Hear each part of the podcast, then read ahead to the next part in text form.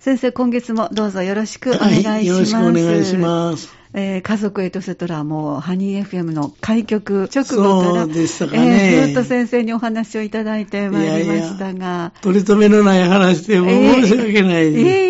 いえもうあの、いろんなシーンで家族の方々が聞いてくださって、はい、もう何度も本にしてください、ご本にしてください というご要望がとてもたくさんね、いただいておりまして、はい、ファンの方もたくさんいらっしゃいます。ありがたいことですけどね。えー、あの、私たちも本当にいろんな形で聞かせていただいて、もう20年余りになりますのでね、その時に初めてこう幼児さんであのお母さん方聞いてくださった方ももう子供成人になっておられる、ね、いうことですかね。お仕事されてらっしゃる方もあるかもしれませんね。そうですね。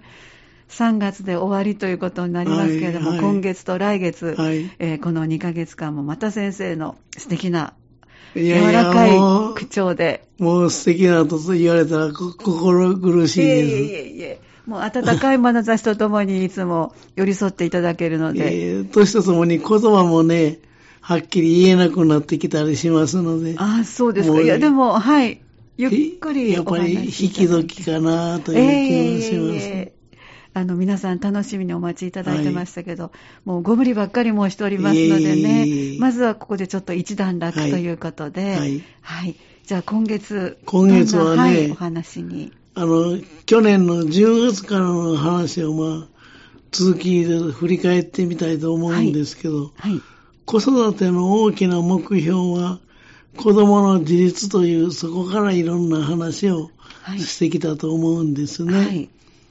で、まあ、10月からの話を振り返ってみますと、去年の10月からですけど、子育ての大きな目標は子供の自立ですよね。はいこの自立とはまあ一人で生きていくことは当たり前のことですけど、はい、さらにもっと言えば、自立とは子供が将来一人でお金を稼いで、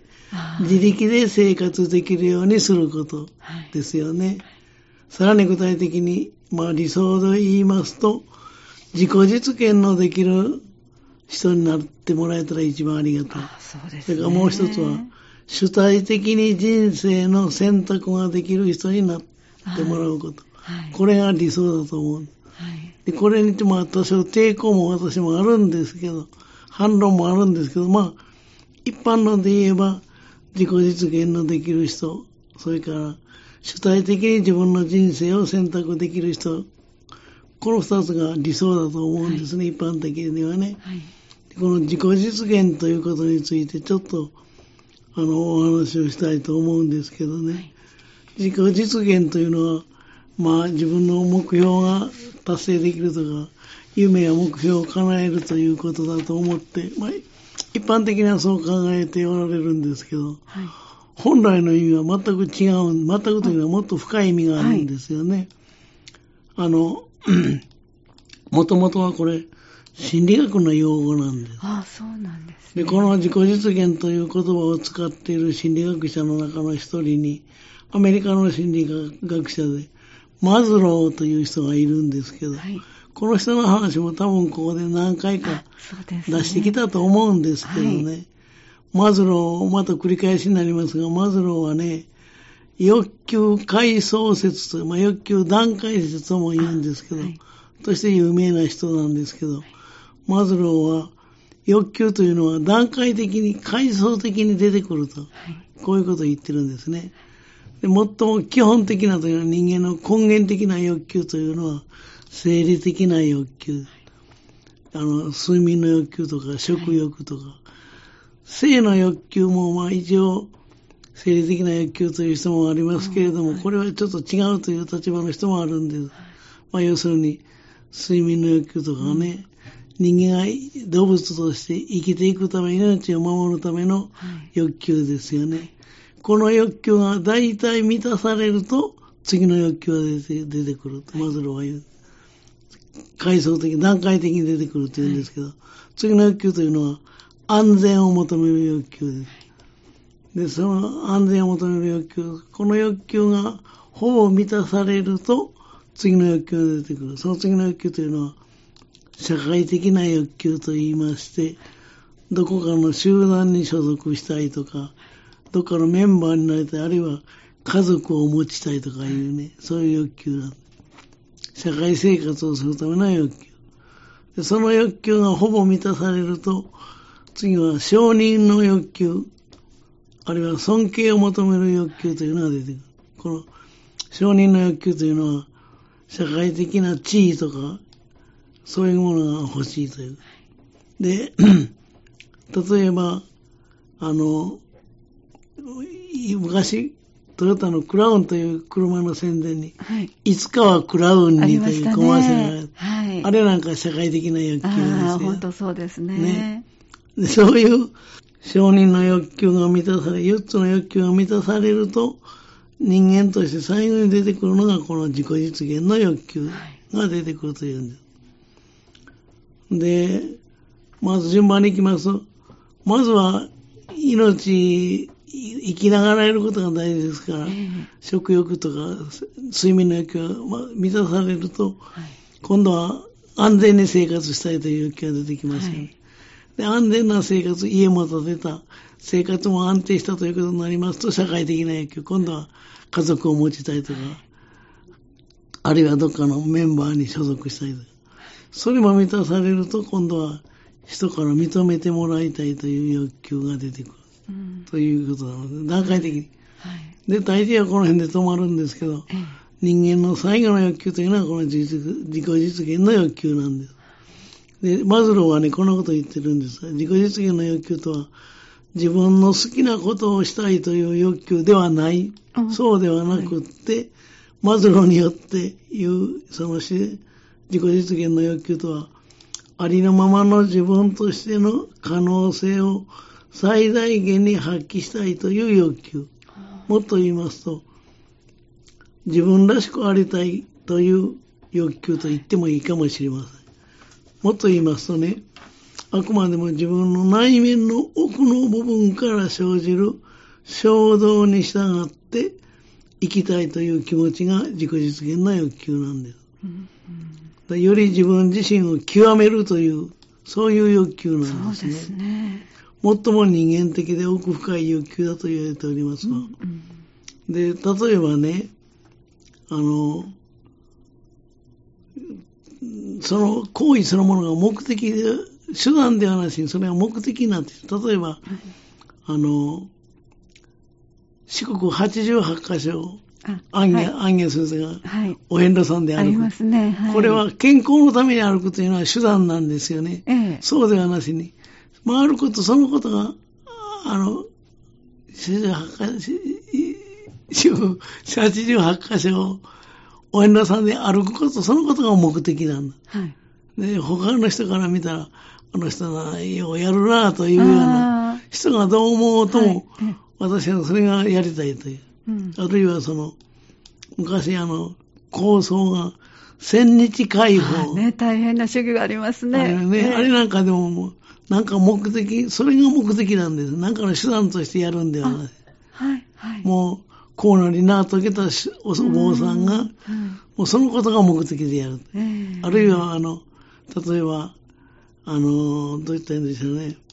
山の中のいおりに一人で生活するとかね。これなんかもう他から見たら、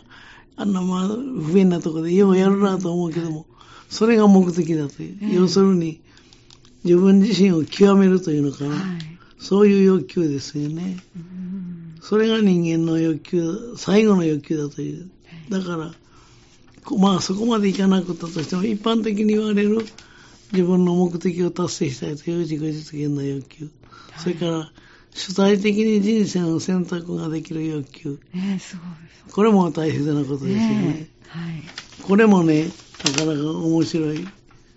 というのが、ちょっと私、反論というのか、はい、反その意見を述べてみたいと思うんですけど、私はその自分らしく生きるということはそんなに大事なことかなと思う。まあ今、うん、流行のようになってますよね、自分らしい。そうですね、はい。よく、ね、はい、使われるようになりましたね。もちろんその誰かから強制されて生きた方がいいとか、あるいは押し付けられた生き方がいいという、まあそんな意見はもちろん否定するんですけども、うん。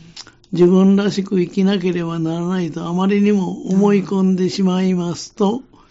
これは自分らしく生きなくてはとか、あるいは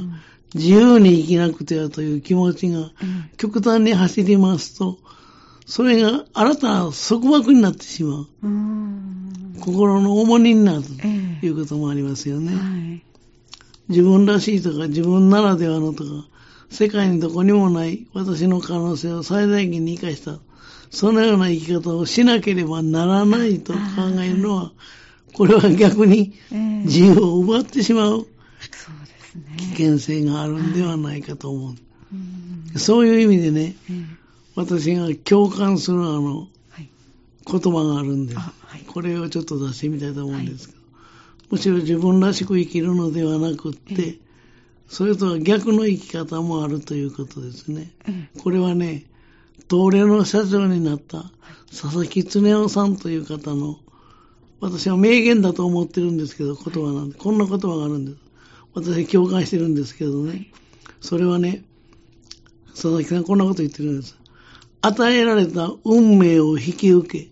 自分の使命を全うするという生き方です。